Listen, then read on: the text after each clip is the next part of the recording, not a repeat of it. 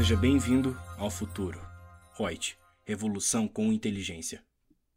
Olá, sou Lucia Yang, consultora de treinamentos, e vou responder aqui uma pergunta que as pessoas sempre fazem. A pergunta é: é possível inscrever uma filial de sociedade limitada que tenha um objeto diferente daquele da matriz? Te respondo com a Instrução Normativa DREI número 81 de 2020, anexo 4, e que diz o seguinte: não, a indicação do objeto para filial é facultativa. Porém, quando for efetuada, tem que reproduzir os termos do texto do objeto da empresa, integral ou parcialmente.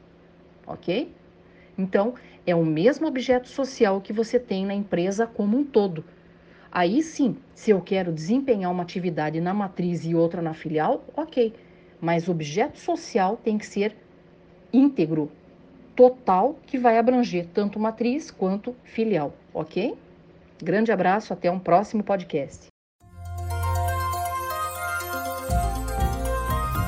Gostou do nosso podcast? Acesse youtube.com/royts_aí e assista a versão em vídeo. Deixe seu like, compartilhe com seus amigos e se inscreva no nosso canal.